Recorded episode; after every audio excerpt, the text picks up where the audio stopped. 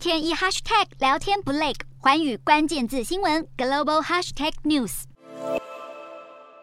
新冠疫情爆发后，导致全球化退烧，美国企业也因此兴起一波回流潮，许多公司已经开始将业务与产线从国外迁回美国。根据美国回流倡议组织的数据，今年大约有三十五万个工作机会回流到美国，远高于去年的二十六万。同时，也是有统计以来的最高纪录，与二零一零年回流的六千个工作相比，已经成长五十倍以上。华尔街日报则指出，由于新冠疫情大流行，扰乱了全球供应链。再加上乌俄战争，还有台海关系紧绷，都可能再添变数。许多企业因此开始思考要将业务移回美国。而从近期才通过的晶片法案，也可以看出美国想要扶植本土产业的决心。除了英特尔计划在俄亥俄州扩厂，记忆体大厂美光也在这个月宣布要斥资四百亿在美国生产晶片。美国劳工部十九日才公布最新数据，指出美国境内有超过一半以上的州，失业率低于百分之三点五的全国平均水准，其中有二十六个州的失业率更跌至历史新低，显示美国经济并没有像外界预估的一样陷入严重经济衰退。虽然就业回流和失业率下滑对美国经济来说是好事，不过蓝领阶级劳工也别高兴得太早，